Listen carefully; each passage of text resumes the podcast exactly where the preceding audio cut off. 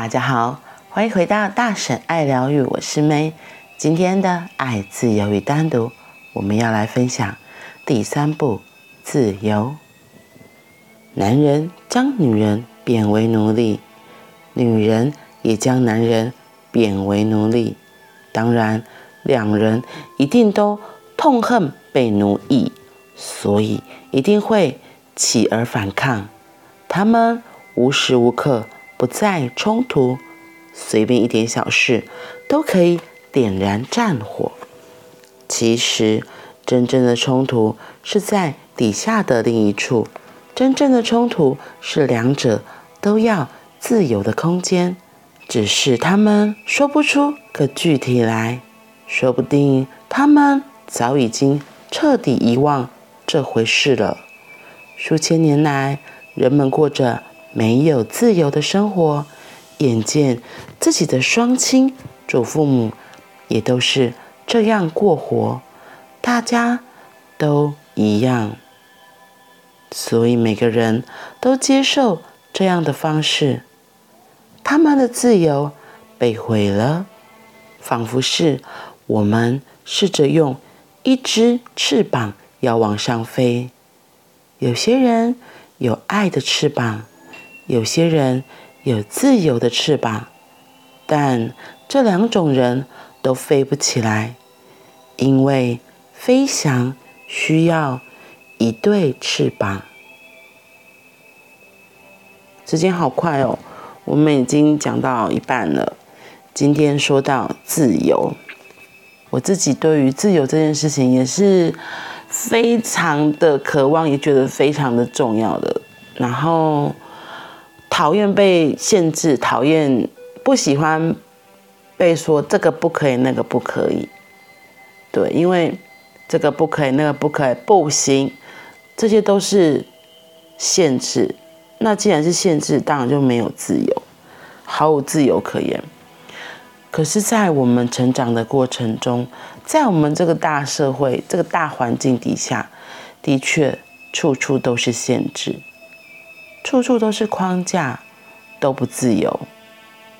有些人会说：“我是为了保护你呀，我是怕你受伤。”有些人美其名说：“哦，这样是为了要让你长得更好。”那个长得更好，应该是长成他想要的样子吧？就像西瓜。你们有看过之前日本有很有名，就是那个方形的西瓜，他们做了亚克力的盒子，然后把西瓜还小小的时候就把它放进去，等到它长大，它就变成了方形的西瓜，看起来就很可爱，可是呢就不是它原本的样子啊。有的西瓜就是比较偏圆形的，有个有些西瓜就是。椭圆形的，可是就是没有 正方形的西瓜，所以那个正方形的西瓜就是一个冲现展现出不自由的西瓜，它就是一个不自由，一个很典型的代表。对啊，然后为什么自由这么重要？我印象很深，小时候有个有一部电影叫做《鲁冰花》，山上采茶人家的故事。里面有个很会画画的小孩，他因为在家里，家里的大人们都忙着在生活，所以他喜欢画画这件事情，后来被他们的代课老师发现，他就鼓励他画画。然后他的画画就是完全没有框架，他就画出茶叶上的茶虫，因为他们家的他们家太穷了，根本没有。钱买农药来喷洒，所以他们的茶叶上就都是虫。那画出来真的很可爱。可是另外一个，他们班上有另外一个同学，他就是有钱人家的小孩，然后是穿衣服都非常的，呃，衬衫啊、裤子啊，就是都西装笔挺的那种样子，就是你看就知道，就是我们小时候那种印象中好有钱人家的好小孩的样子。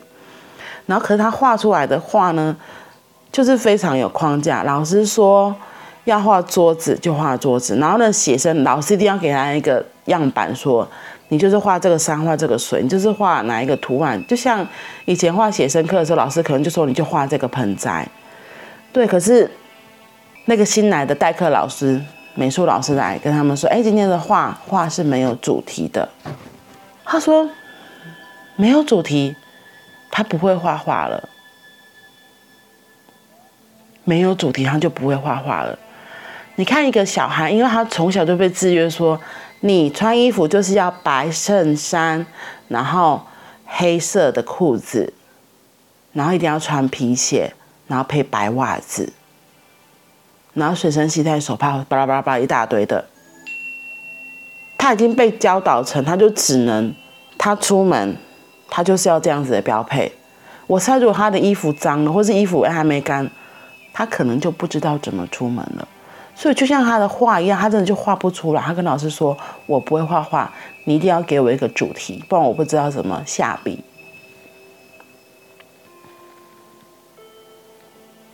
所以这就是 我们现在很多人被养出来的样子啊！你就是怎么样怎么样，你就是怎么样怎么样，那就好了，那就对了。所以在我们成长过程中，其实很多时候是不知不觉就被制约住了，然后就根本就没有了自由。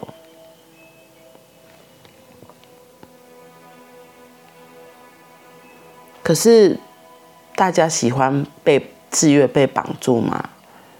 被限制吗？当你说“妈妈，我今天出门我要骑脚踏车”，妈妈说“不行，骑什么脚踏车危险，你只能走路，或是我载你”。那久了，你一定会觉得哈，我连连选择出门该怎么样去的方式都被限制，你心里一定会有一些 OS 嘛。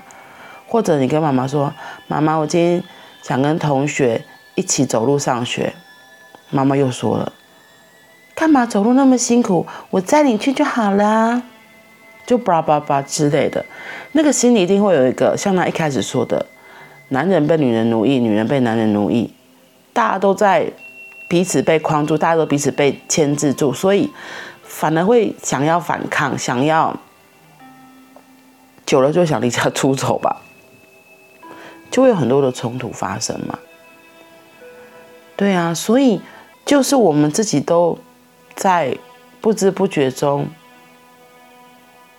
失去了翅膀，失去了自由。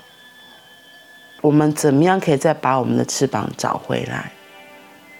就像他最后面提到的，只有一只翅膀是没办法飞的。